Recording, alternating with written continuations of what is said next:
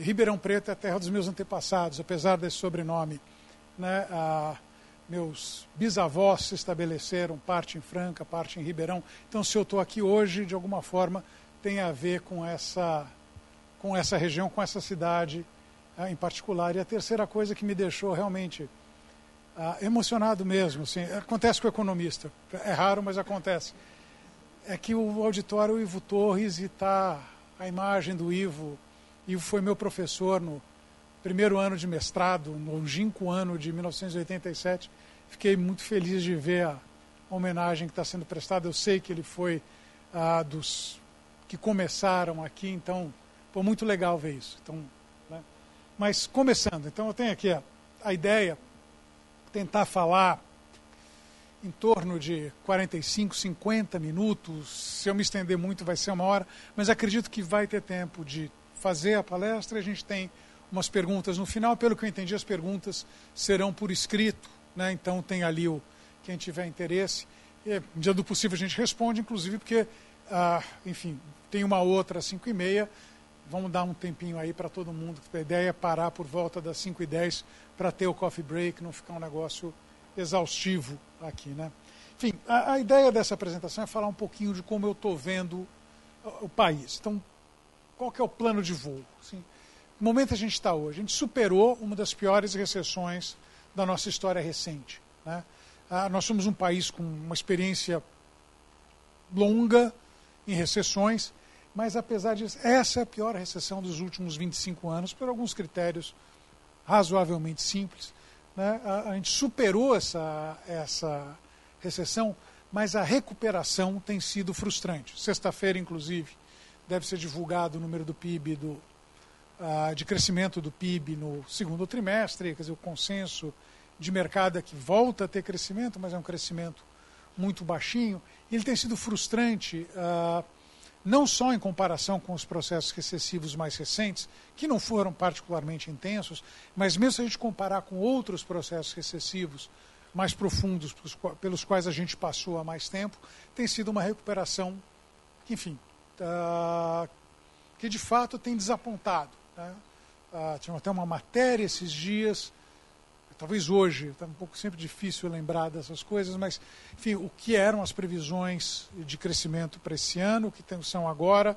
Uh, eu também tinha previsões mais otimistas para esse ano. A gente foi sendo negativamente surpreendido. Acho que por que, que isso está acontecendo? Eu quero defender aqui o ponto, e nisso vocês vão encontrar, eu sei que o Felipe Salto teve aqui ontem, vários ecos de coisas que o Felipe deve ter falado por aqui. Acho que tem um diagnóstico uh, muito semelhante, uh, inclusive parte do material que eu uso aqui, na verdade, é, é devidamente roubado ali da instituição fiscal independente por razões óbvias, que eles fazem um serviço legal.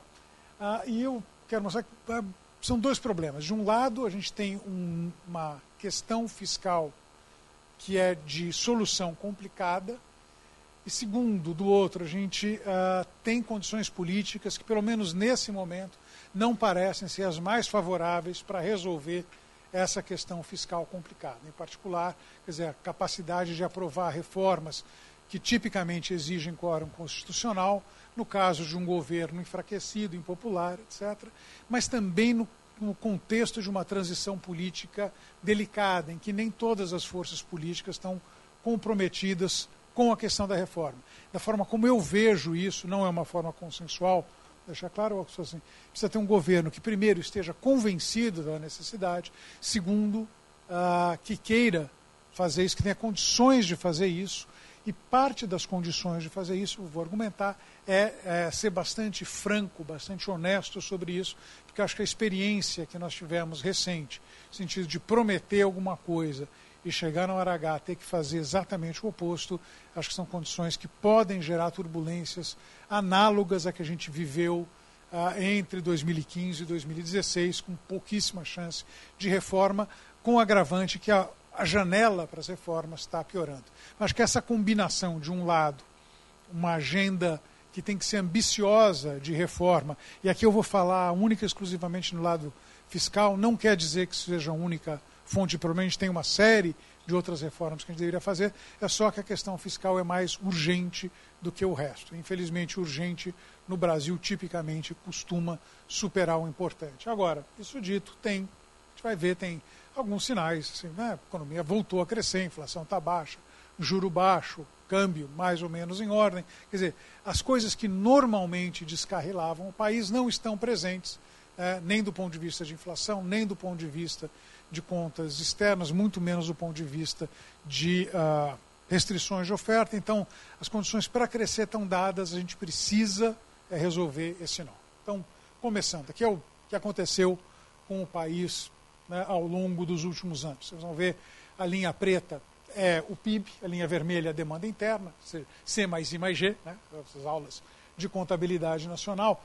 Os números estão devidamente dessazonalizados, todos expressos em reais, ah, em reais constantes. Então, basicamente, é, a gente pode comparar a evolução disso ao longo do tempo. E a gente tem aqui, basicamente, o que foi essa última recessão. Quer dizer, a, a datação oficial.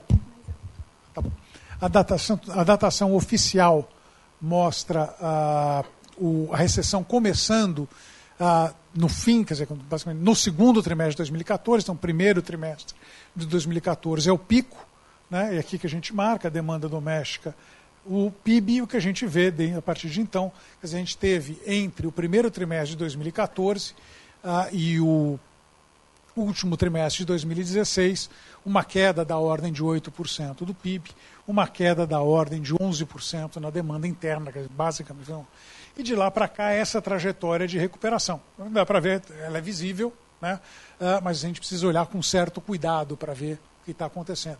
Aliás, se vocês, de maneira geral, as pessoas não sentem, não têm a sensação térmica de uma recuperação, tem bons motivos para isso. De fato, tem sido uma recuperação muito fraca na comparação com a queda vigorosa que a gente teve. Né?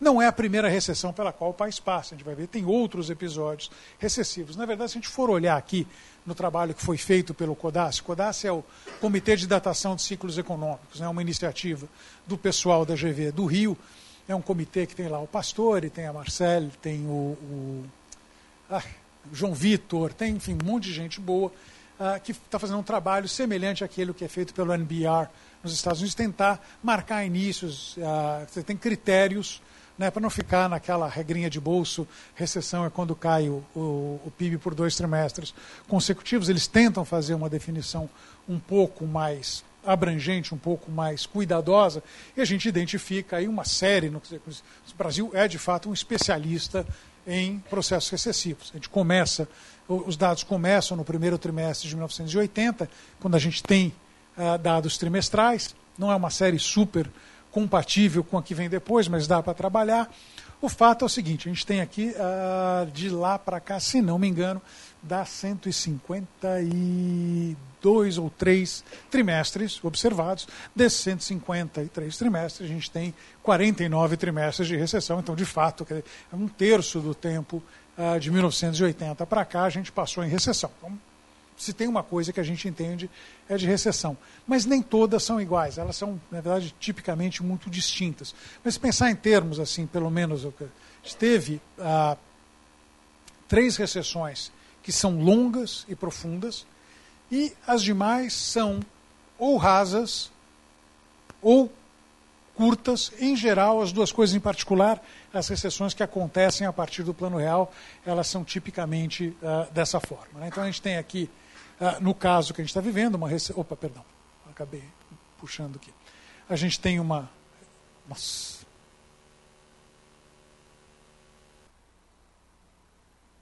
Apanhando um pouco do controle. Apanhando bastante do controle. Ah, tá. Acho que agora eu peguei a manhã. Tá bom. A gente tem aqui recessões né, que duraram alguns trimestres, essa atual durou 11 trimestres, quedas semelhantes de produto, que estão falando de quedas ali da ordem de 8, 8 e poucos, não são recessões longas e profundas, tem as recessões curtas e pouco profundas, pegar aqui, por exemplo, mesmo a, a recessão que se seguiu à crise internacional até foi profunda, mas foi de uma duração muito curta, né? É, ela caiu dois trimestres a economia contraindo, em dois trimestres tinha recuperado, enfim.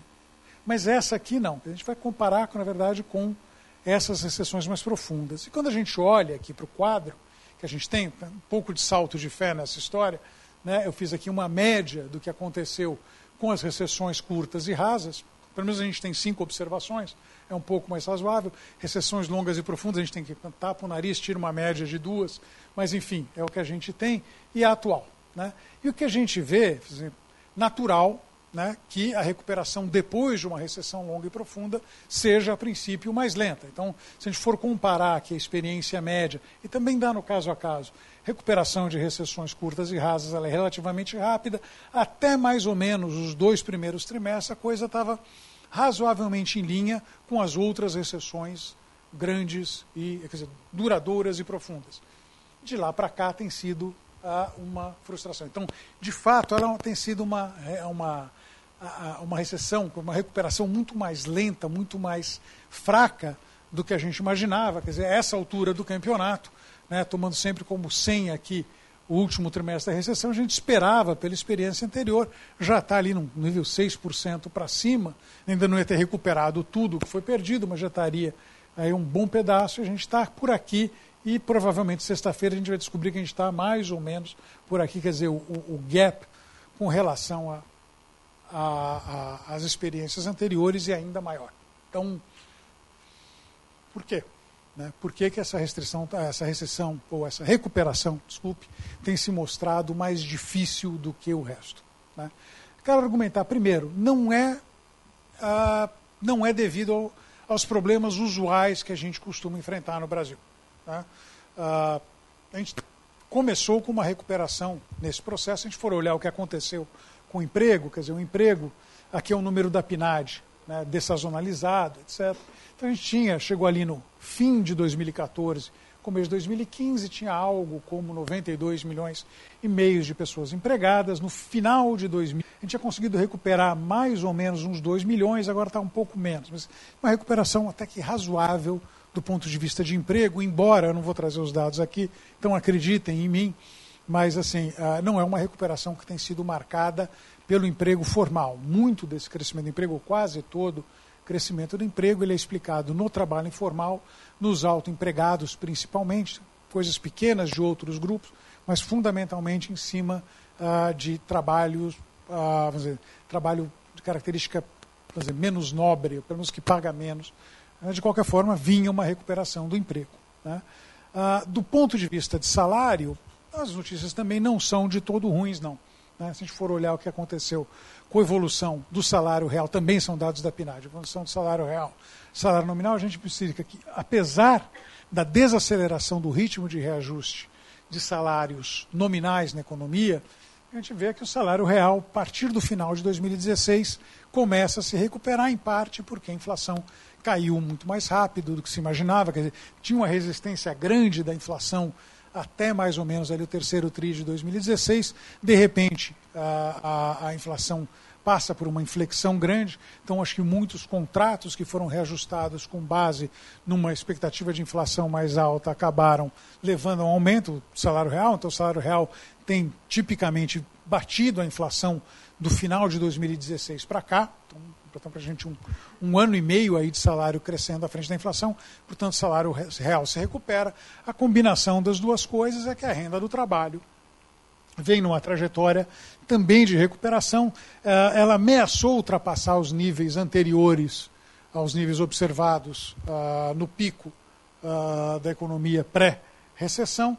Ah, não fez isso, mas ela não está muito distante. Isso aqui são bilhões de reais mesmo, não é um número índice. Né? Está falando então, a gente está aqui com um nível uh, de renda do trabalho na casa de 195 bilhões, o pico ficou ali na casa de 197, 198, então não está tão longe assim de onde a gente estava. Então o mercado de trabalho, com uma série de problemas, ele mostra alguma recuperação uh, uh, e com isso consegue, entre outras coisas, ver ali uma recuperação um pouco mais forte da parte de consumo, né? Ah, serviços nem tanto, produção industrial, ah, aquele último resultado ele descolou muito, mas é por conta da, ah, da greve dos caminhoneiros, mas de maneira já a gente vê ali uma recuperação do consumo depois de uma queda grande. Aqui no caso, não estou olhando o consumo propriamente dito, a gente vai vê-lo mais adiante. Aqui estou olhando no caso das vendas no varejo, né, que é um, obviamente uma, uma coisa mais restrita do que o consumo propriamente dito, mas vinha uma trajetória de recuperação do consumo até que bastante decente, uh, que deveria estar levando a resultados melhores. E o mercado de trabalho, já mostrei um pouco da recuperação do emprego, a gente tem aqui a taxa de desemprego. Obviamente, passou por um, um trauma no mercado de trabalho. Uh, ali olhando para o número dessazonalizado, a linha vermelha, quer dizer, ali em comecinho de 2014, exatamente no pico da atividade econômica no país, o desemprego estava na casa de 6,5, mais ou menos, dobrou para 13, de lá para cá vem caindo, vem caindo num ritmo lento. Então, estamos ali com 12% de desemprego. Parte do que a gente vê de desaceleração dos salários nominais está ligada, eu acredito, a essa, essa a, a, ao aumento do desemprego, a gente chama em ato de produto, né? e aí, portanto, aponta para um cenário também de inflação bastante baixa. Né? E o que a gente olha para a inflação é exatamente isso. Quer dizer, né? a, como eu disse, a inflação chegou a ser uma coisa bastante complicada no período lá 2015, particularmente, né, de 2015 2016, a inflação volta a dois dígitos, os núcleos de inflação, que são medidas menos sensíveis a acidentes, a, tirando um pouco da volatilidade, elas aceleraram também, e a verdade vinha caindo, vinha caindo num ritmo aquém do que se esperava, e no final de 2016, como adiantei, caiu muito rápido, caiu para baixo da meta. Tem de novo aqui um, um salto na inflação cheia no IPCA, mas de novo é uma coisa que é localizada, aparentemente, resultado da greve dos caminhoneiros, jogou o preço de combustível para cima, alimento e tal. A visão dos núcleos é de que a inflação permanece baixa, sob controle. Ah, a gente olha para as expectativas de inflação. As expectativas de inflação está ruim? Vamos tá tentar. Tá.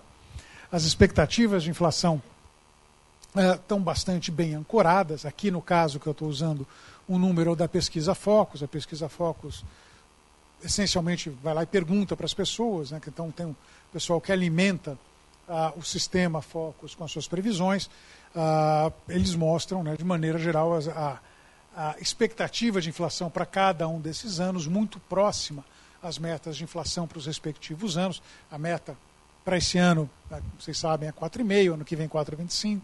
Uh, 2020 é, é, cai para 4%, a gente vê isso elas relativamente bem ancoradas. Se for para outras medidas de, uh, de expectativa de inflação que a gente tira do mercado de renda fixa, não é tão claro assim, mas de maneira geral aponta para o mesmo tipo de coisa. A gente não tem mais aquela sensação de que, enfim, qualquer momento a inflação pode descarrilar. E, uh, obviamente, tem uma desvalorização cambial que está se manifestando. A gente acabou de observar esse fenômeno aí nas últimas semanas. Né? A gente viu o câmbio voltar para cima uh, de 4%, eu, eu sou relativamente pouco preocupado com uh, os efeitos de desvalorização do câmbio num contexto de expectativa razoavelmente ancorada. Isso aqui, para quem gosta dessas coisas, isso aqui é basicamente o resultado de um trabalho que a gente fez, é um VAR, né, uh, e entre outras coisas, é uma das, das ah, dos produtos desse trabalho sugere que o repasse de inflação, pra, ah, o repasse de câmbio para a inflação cheia é uma coisa relativamente modesta, alguma coisa para cada 1% de câmbio aumentaria a inflação no trimestre seguinte, algo na ordem de 0,066 pontos base. Né? Pensa em termos de 10% de câmbio, teria um aumento de 0,6% na inflação no trimestre seguinte, mas a partir daí esse efeito se dissiparia, não é um efeito que a gente imagina persistente uh, ao longo de muito tempo. Uh, e uh, os números não são exatamente os mesmos, mas assim, os trabalhos que eu vi acerca de repasse cambial, de maneira geral, tendem a apontar para uma coisa, um repasse relativamente tranquilo. Né? Até acho que por isso a gente olha para as expectativas de inflação, mesmo no contexto de desvalorização cambial, que a gente vê né? é que não tem ah, nenhum grande salto de expectativa, nem mesmo ah, da inflação corrente. E o resultado dessa história toda é que o Banco Central né, conseguiu achar um espaço, pegar uma aguinha, conseguiu achar um espaço para reduzir bastante.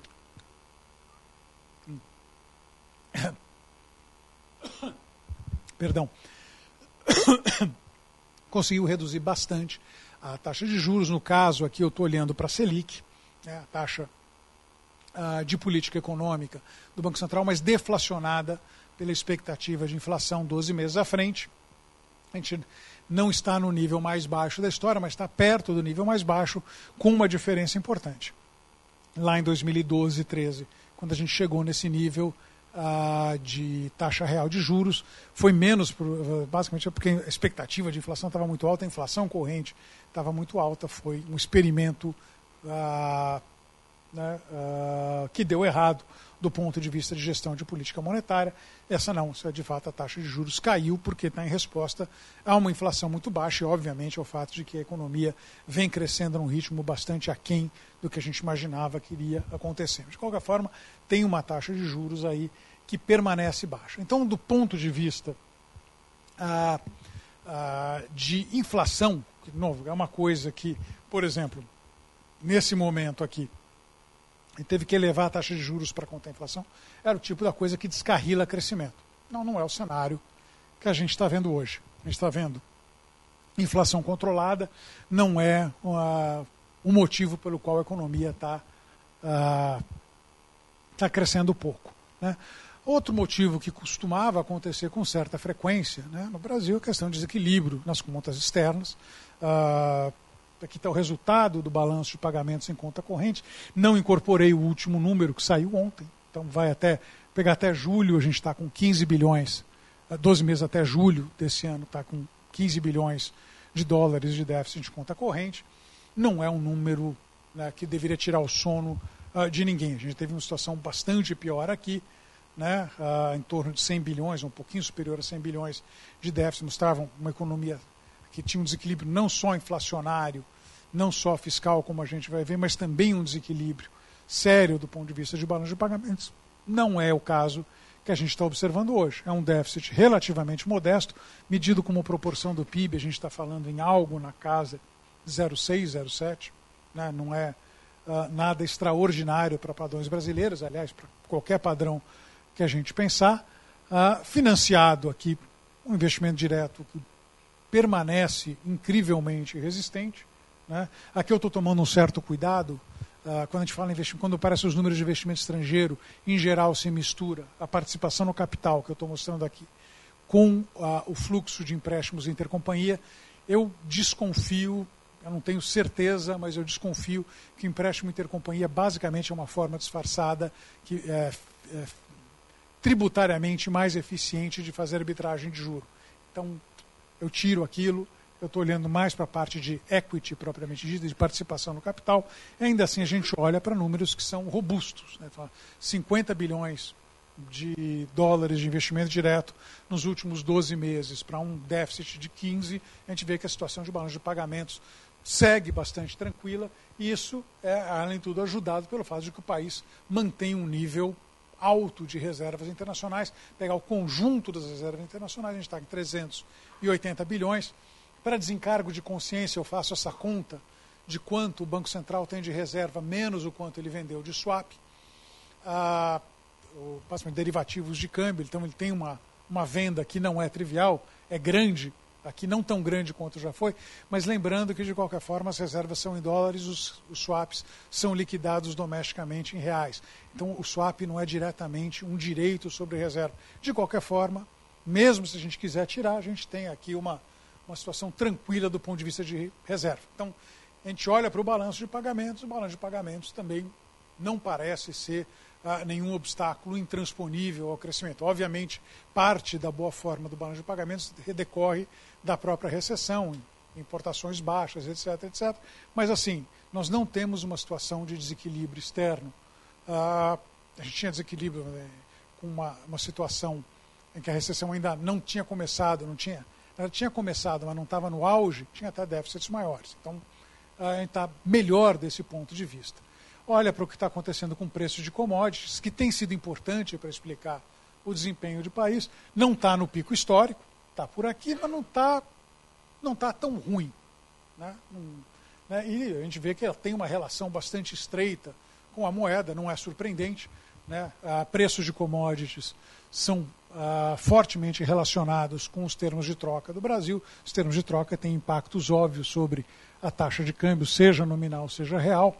Né? A gente vê que, assim, então, do ponto de vista de preço de commodities, a gente está ok. Se a gente for olhar a taxa real de câmbio e ajustada à inflação, ela está mais ou menos perto da média.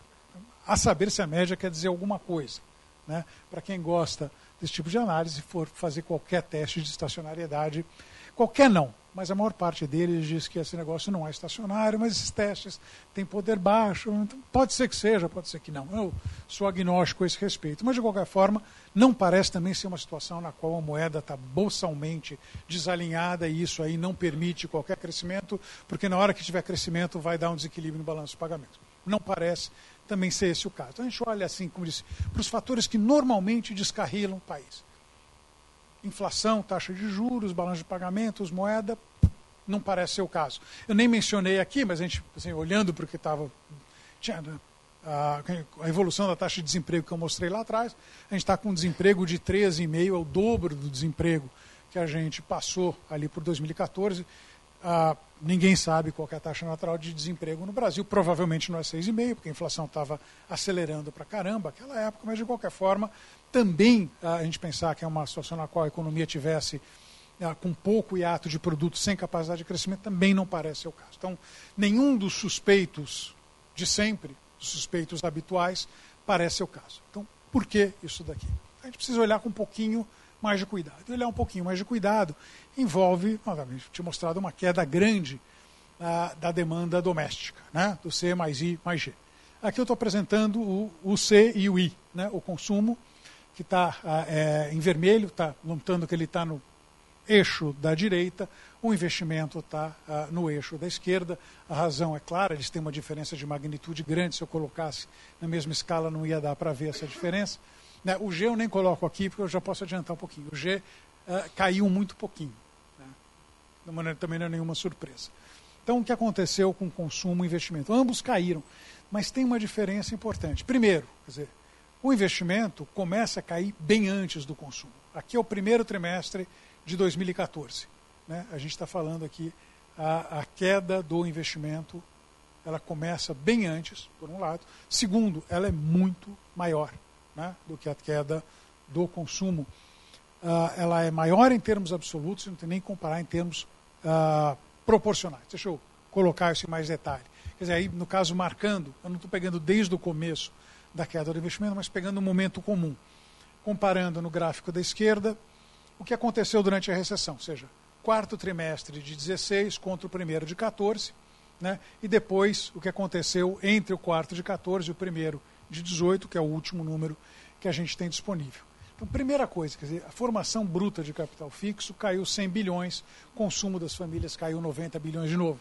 É, são dados dessazonalizados e ah, todos trazidos a valores do primeiro trimestre desse ano. Então, na medida do possível, a gente está comparando a laranja com laranja. Talvez nem sempre sejam as mesmas laranjas, mas é, é laranja com laranja. Né?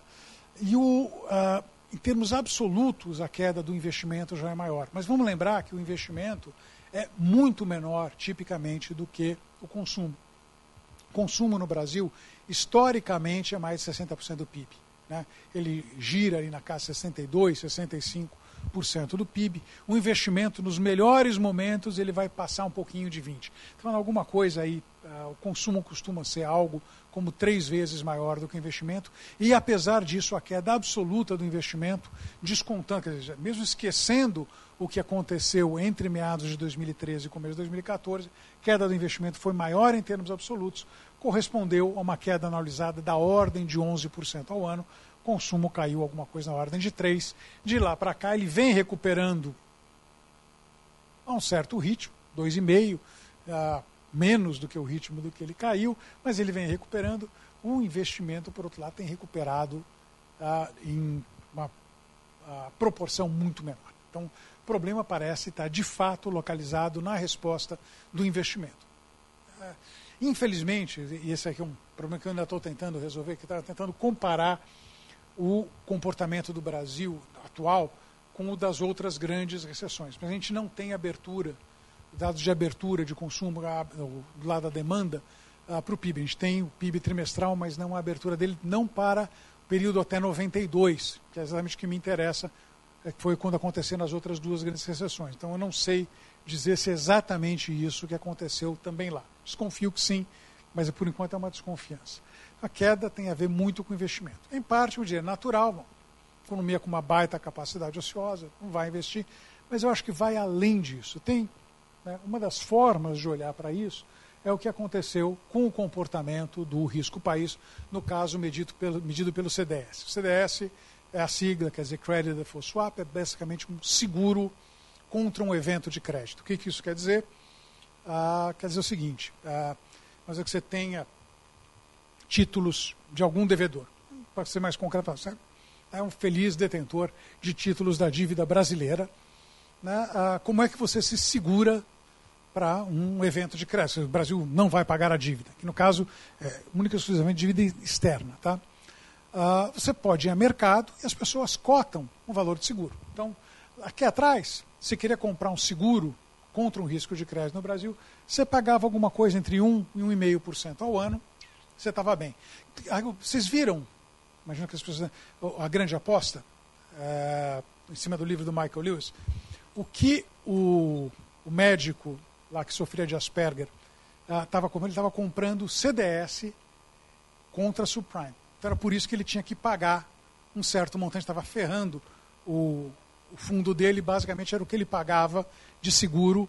No caso, ele estava fazendo CDS contra os subprimes. Né? E, obviamente, quando deu a crise, o seguro dele passou a valer uma enormidade. Mas, de qualquer forma, está aqui. Então, CDS de Brasil é uma maneira de medir quanto o país, quanto custa para segurar. No caso aqui eu escolhi, eu não, não, mostrei, mas é o prazo de cinco anos. Né? Então, o que a gente vê é que o, dizer, a parte, esse período aqui que foi o da crise internacional, e aí foi para todo mundo, a gente tinha mais ou menos conseguido ficar aqui nesse patamar maior parte do tempo, de 2006 até mais ou menos 2012. De 2013 para frente, obviamente, não é uma coisa linear, mas a coisa começa a crescer, começa a piorar de uma maneira muito nítida. E aqui é o, é o pior momento.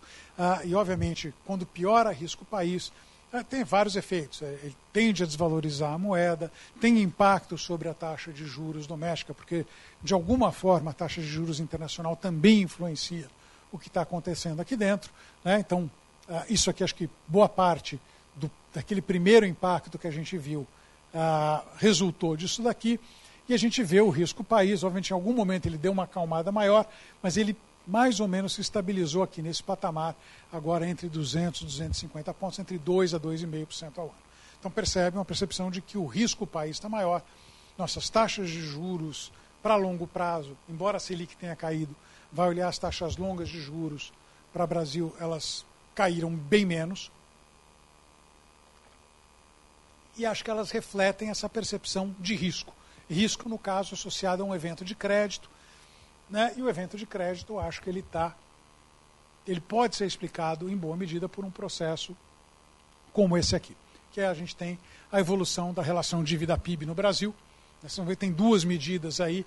Uh, não vou entrar nos detalhes das medidas, tem uma definição que valia até o final de 2007, aí tem uma definição nova, e quando a gente fala, então, fala, hoje a dívida PIB do Brasil está 77, a gente está usando esta definição, pela outra está mais alta, mas eu trago as duas basicamente para mostrar o seguinte, dizer, ao pegar aqui ao longo de 2002 em diante, obviamente também não é linear, tem subidas, a gente vê que de maneira geral o país, ou o governo, setor público brasileiro, né, conseguiu reduzir a sua relação dívida-PIB, estava mostrando uma trajetória de queda do endividamento uh, no setor público. E essa trajetória se reverte, se reverte de uma maneira muito forte ali a partir do final de 2013, uh, ah, começo de 2014, nas duas medidas. Né, nenhuma delas. Então não, não existe um número mágico, não é assim, passou de 82,3%, né, all hell breaks loose, não é assim, mas é basicamente sinaliza uma tendência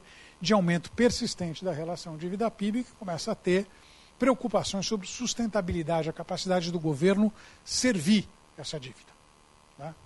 Uh, eu, eu, por exemplo, uh, eu, eu me lembro de ter aposentado meus modelos de dívida em algum momento por aqui. Eu simplesmente parei de olhar qualquer modelo de sustentabilidade, porque não tinha a menor preocupação. Todo mundo voltou e começou, tirou espanou lá seus modelos, tirou o pó, foi ver o que estava acontecendo. Voltou a ser uma preocupação. Por que essa mudança na trajetória de endividamento? ela está, obviamente, ligada a uma forte deterioração das contas públicas. Aqui eu estou mostrando os números de contas públicas ah, para o setor público como um todo. Setor público como um todo significa União, Estados, municípios, empresas estatais, exceto Petro e Eletro. Tá? Petro e Eletro estão fora dessa conta. Então, as barrinhas brancas são o resultado primário, ou seja, sem pagamento de juro.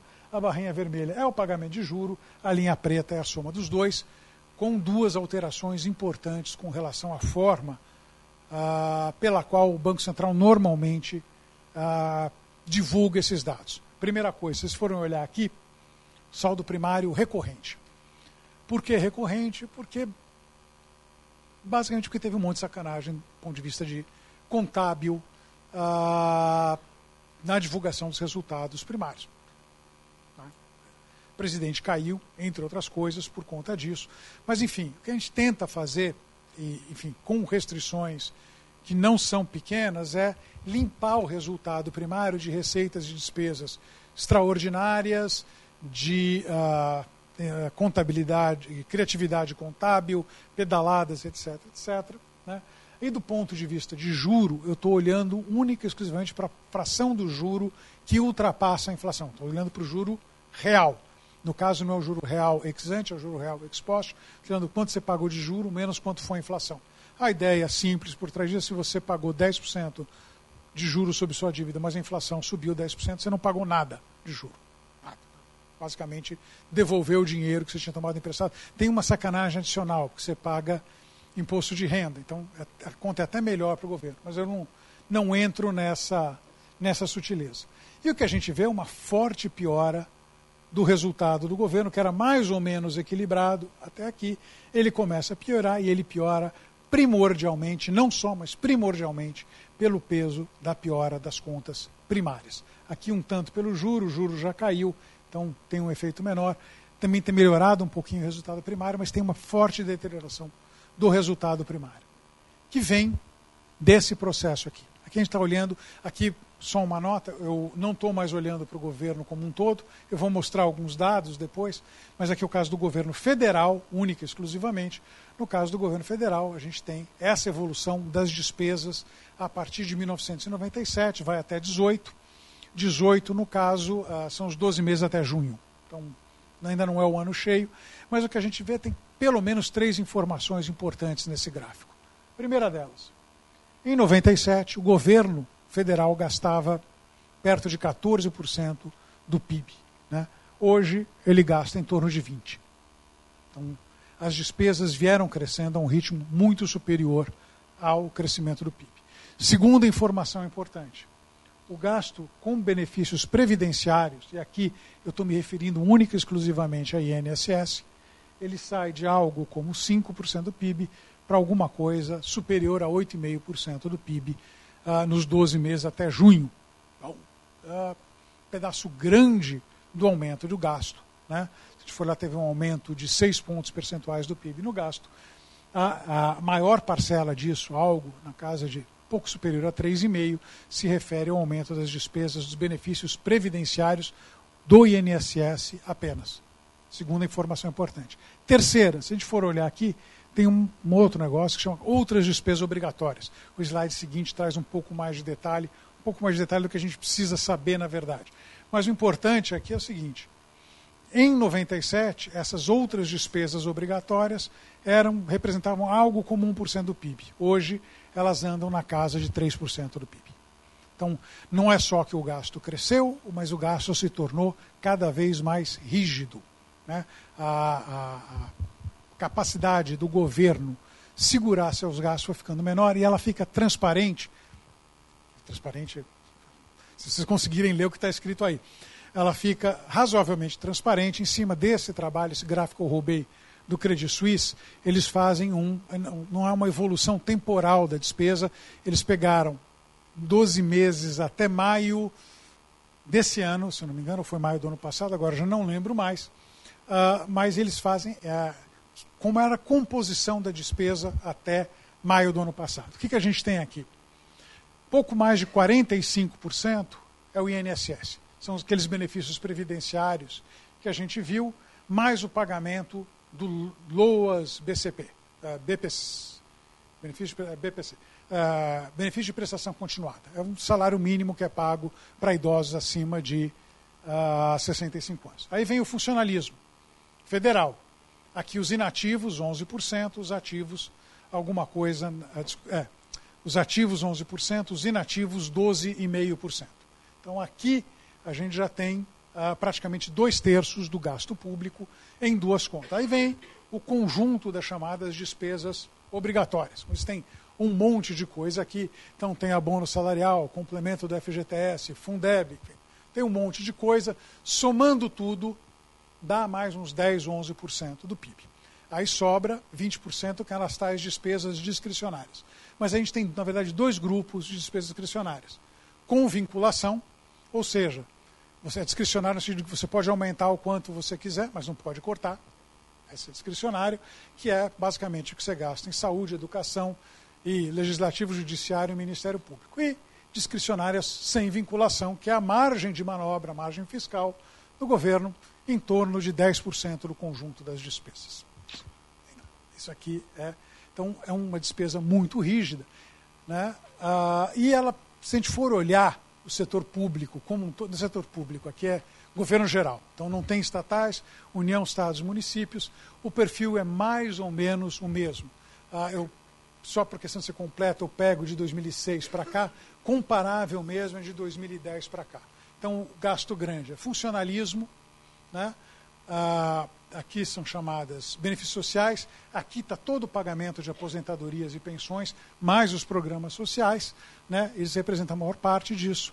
O resto, basicamente, é um lado, que chama uso de bens e serviços, merenda escolar, remédio, etc., etc., que, como vocês podem ver, vem encolhendo né? e o investimento público que vem encolhendo também. Então, que a gente vê também no caso do governo como um todo, não só no caso do governo federal, é um orçamento que a gente tem um nível de gasto crescente, né? gasto primário aqui crescente, né? com uma queda do, da margem fiscal, uma queda do gasto discricionário na parte de serviços públicos propriamente dito, na parte de investimento, que é isso aqui. Né? Uh, e o que acontece? Como é que a gente está fazendo para lidar com isso? Para lidar com isso, acho que o Felipe deve ter comentado a respeito ontem, a emenda constitucional 95 propõe a criação de um teto para o gasto público. Em 2016, fixa-se o nível de gasto daquele ano como teto. A partir daí, o, teto é reajustado pela inflação. A ideia é que você vai ter o PIB crescendo, inflação mais um pouquinho, uh, e o, e basicamente essas despesas vão caindo como proporção do PIB, as, as receitas ficam mais ou menos constantes, em algum momento a despesa cai abaixo da receita, em algum momento uh, você gera um superávit primário que é suficiente para começar a pagar os juros e aí a tua dívida começa a cair. Assim, essa ideia uh, na, na, planilha funciona que é uma beleza. Não, não tem menor. Esses gráficos ficam todos bonitinhos. Ele chega num pico, volta. Uh, e aí estão cenários que a gente mostra. Quer dizer, uh, tem um monte deles. Então, assim, não é, é, a ideia aqui é mais ter uma ideia da sensibilidade. Qual que é a sensibilidade que a gente tira disso? Assim, é que mesmo em cenários de crescimento relativamente forte, 3% e tal, vai demorar para essa estratégia produzir resultados, vai demorar ainda alguns anos. Então, 2022, 2023, se crescer um pouco mais rápido, 2021, a gente está falando de uma estratégia que, nos melhores cenários, começaria a produzir resultados uh, já na segunda metade do próximo governo, ou talvez no começo do governo que vai suceder o próximo governo. Então, um ajuste extraordinariamente lento. Se vier com crescimento mais baixo, vai demorar mais tempo. Enfim, mas o fato é que é um ajuste bastante gradual das contas públicas que depende da manutenção do teto.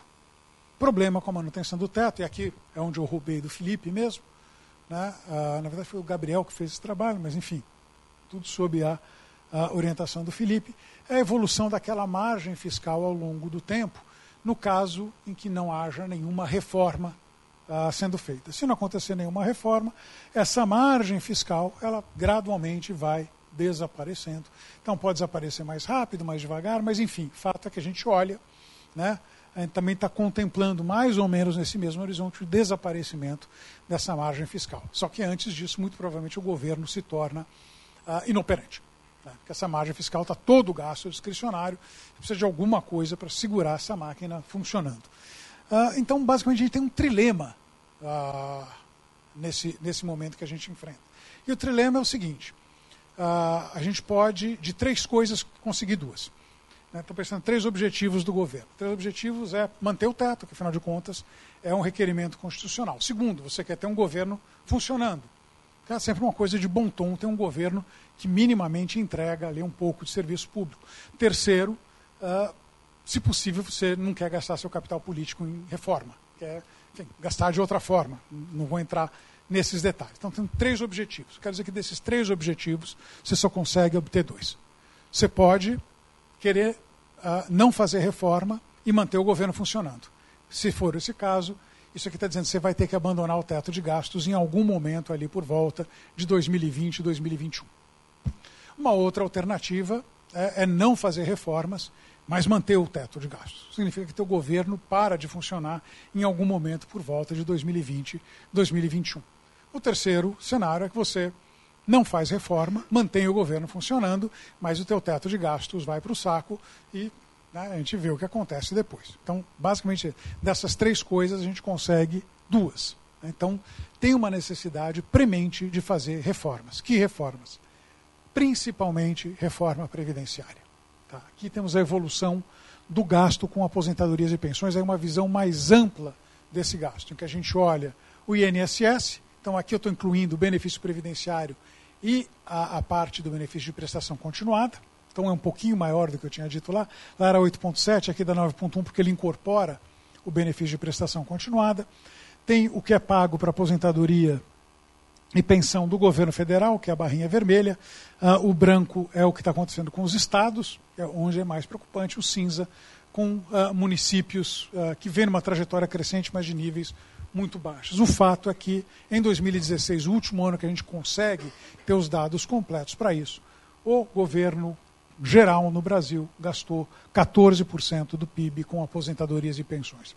Isso é muito, isso é pouco. Deixa eu colocar isso aqui numa perspectiva internacional, uh, dentro da linha de basicamente saquear trabalhos alheios. Isso veio do trabalho do Paulo Tafner. O Paulo é um dos grandes especialistas uh, em, uh, em, previdência no Brasil.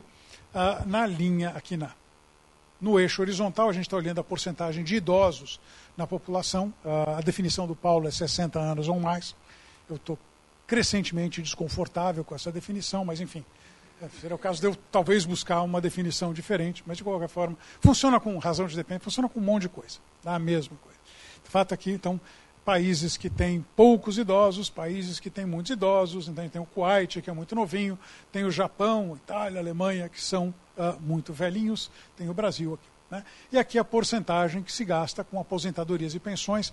A maior parte desses dados estão para 2015. Né? No caso de 2015, estava aqui o Brasil na conta do Paulo, em torno de 11%, 11%, 12% do PIB. E o que a gente vê é isso, quer dizer, países velhos gastando muito, países jovens gastando pouco. Tem o Japão, né, um outlier para cá, e tem o Brasil absolutamente solitário no quadrante noroeste desse gráfico, é um país jovem que gasta pra caramba. É, então, imagina o que vai acontecer quando esta população tiver um perfil mais parecido com o do Japão, Alemanha e Itália. A gente basicamente sai do gráfico. Então, temos problema que não é só hoje, mas é um problema que vai ser maior no futuro. E tem um Estado, quer dizer, aí não é independente dessa questão previdenciária, mas olhando para o conjunto de gastos relativos ao setor, ao, funcionalismo público, então, também é alguma coisa como 18% do PIB ali que é devotado ao funcionalismo, também é uma distorção grande que o Brasil gasta, né, um Estado que foi feito à imagem do seu funcionalismo e precisa reformar. Problema para reformar é óbvio, um deles. Né, a gente tem um Congresso que é extraordinariamente fragmentado, não só é, mas provavelmente será tão ou mais fragmentado ah, na partir dessa eleição de agora, entre outras coisas, porque a regra do fundo uh, partidário dá às cúpulas partidárias o poder de alocar o dinheiro do fundo. Então, uh, enfim, imagina quem é que vai ser eleito. Né? Uh, então a gente tem um cenário no que construção de maiorias parlamentares é um processo Se a gente quiser ser elegante, vai dizer que é um processo trabalhoso. Se a gente não quiser ser tão elegante, é um processo que tipicamente redunda em mensalão e petrolão. Né? Uh, e mesma coisa, num grau menor no Senado. O Senado ainda é um pouco menos fragmentado, mas é então, também é extraordinariamente fragmentado. Então, construção de maioria. Precisa um governo que, de alguma forma, administração que consiga uh, convencer a, a, maioria a votar com ele em questões uh, constitucionais. Segundo ponto, hoje nós temos um governo que é incrivelmente impopular. Incrivelmente impopular, né? Uh, enfim, está aqui. Né? 80% da população, ou mais de 80% da população, acha que esse governo é ruim ou péssimo, e eles estão cobertos de razão, tem nenhum motivo para discordar deles. Né? 14% regular e os outros 3% pertencem ao PMDB. Né? Isso daí que o partido realmente é capilarizado. Mas é, então, um presidente impopular. Então, presidente impopular, de um lado, não tem o apoio para fazer essas reformas, do ponto de vista popular, encontra um Congresso fragmentado, do outro lado, essa, essa equação não fecha. Não fecha. Então, a questão é, bom, esse aqui, roubei do Estado de Minas, achei absolutamente sensacional.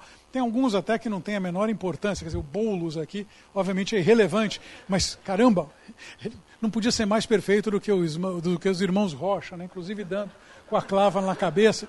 E o Henrique também não tem a menor chance, mas o, o Temer dirigindo o cupê mal assombrado é, é, é, imperdível. Né? Mas, enfim, esse aqui é o quadro que nós temos. Né? Quem vai reformar? Né? Quem tem condições de reformar? Primeiro tem que ver quem está disposto a reformar. Né? Quem está disposto é quem está disposto a colocar isso publicamente que vai reformar. Né? E é, aqui o campo é relativamente estreito. Né? a gente pode até falar um pouco do Bolsonaro. Eu não acredito em nada disso aqui, mas basicamente um pouco aqui o Alckmin, um pouco a Marina. Henrique diz que sim, mas também não vai ser eleito, não faz a menor diferença. Tem gente que se opõe, né? É, então, mas não é só isso. Quer dizer, é, é eu quero, assim, mais ou menos encerrar né, uma coisa que não é consensual. Acho que muito do que eu falei aqui, fala que é consensual é sacanagem, porque tem muita gente que discorda. Mas, obviamente, quem discorda disso eu nem considero. Agora, tem uma discordância mais legítima que, que enfim, é uma, é uma aposta minha com Samuel Pessoa, se vocês querem saber. O Samuca expressa a opinião de muita gente. Pô, assim, na hora que qualquer um que for eleito, na hora que sentar lá, vai ter que olhar, vai ver o, o trem chegando e vai ter que fazer reforma. Né?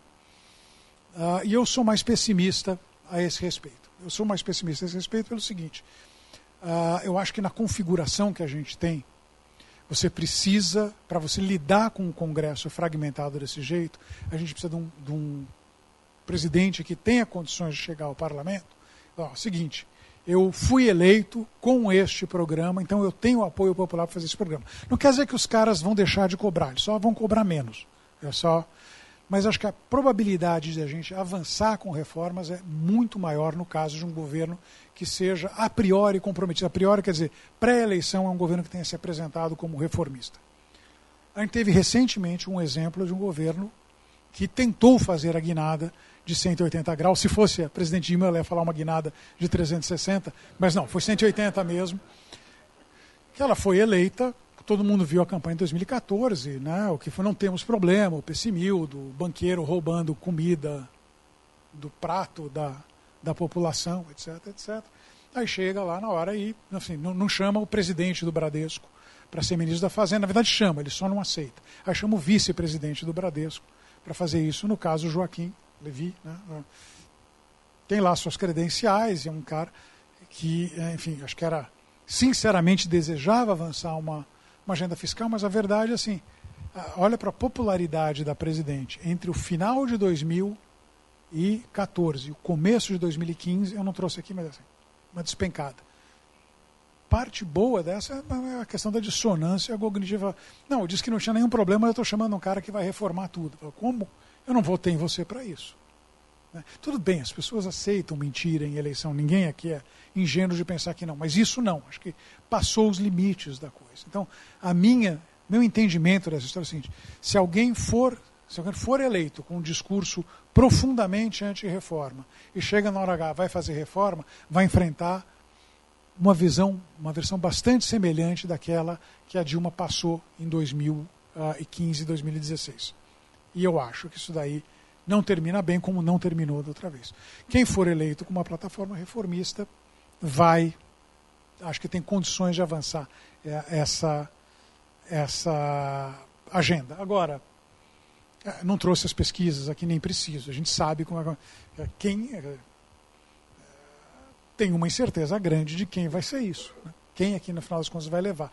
Eu acho que isso, em última análise, que está segurando né, a capacidade de retomar um investimento, quer dizer, apesar de um certo equilíbrio macroeconômico ali na história, variável fiscal à parte, né, acho que é essa incerteza que está minando a volta do investimento. Então, para terminar, acho que ainda há tempo. A gente tem, recuperou o crescimento, dizer, superou a recessão, mas é uma recuperação medíocre para assim, para com boa vontade. Né? Tem sido muito aquém daquilo que se esperava. Né? Principalmente que a gente tem, no meu entendimento, um problema fiscal sério que está ligado principalmente, mas não exclusivamente, à questão previdenciária, né? e que tem impactos nos três níveis de governo, precisa reformar. Reformar precisa, tipicamente, de quórum qualificado, três quintos Câmara, três quintos Senado, num, num contexto de Congresso fragmentado, em que você precisa de um presidente que tenha um mandato popular para reformar, e é isso que a gente uh, não tem no momento. Né? Então, fragmentado, né? Uh, e o que vale é saber se a população vai apoiar ou não as reformas. E acho que é absolutamente legítimo que a população não queira. Faz parte. Né? Mais, eu, eu, obviamente, acho que é correto. Né? Mas a minha opinião vale tanto quanto a de qualquer um na hora que eu apertar lá um, determinado número na urna. Né? Uh, ninguém pode forçar a, a população a aceitar. O que não aceitar ou não. Se não aceitar a reforma, a gente está com um problema. Mas isso daí é um outro problema, é uma outra questão. Então acho que até esse nó político ser desatado, a gente vai uh, não vai ter um crescimento muito forte. Né? A gente vai ter tudo que eu falei sobre né, a dizer, inflação, né, pelo menos por enquanto, câmbio, balanço de pagamentos, etc., permanece válido enquanto isso. Obviamente pode piorar ou melhorar dependendo do resultado eleitoral, mas enfim, é esse é o, é o, motivo que eu acredito pelo qual a economia ainda não recuperou. Né? Então, a última análise, minha conclusão é que a bola hoje não está com o economista, a bola hoje está com os políticos. É, é, um pensamento aterrador, mas acho que não é menos verdadeiro.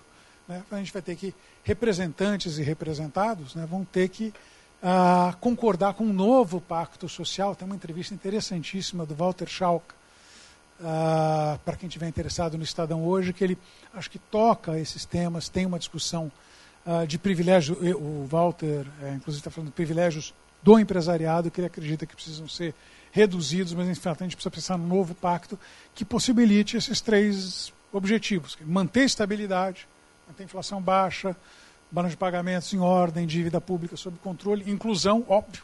Né? A gente quer manter a inclusão social no Brasil e retomar o crescimento. Mas para fazer isso, acho que a gente precisa de, uma, de um grau de reforma mais profundo do que o sistema político hoje parece ser capaz de entregar. Ah, e eu paro por aqui, ainda na esperança que eu não tenha estourado irremediavelmente o tempo. Não. Ok? Obrigado.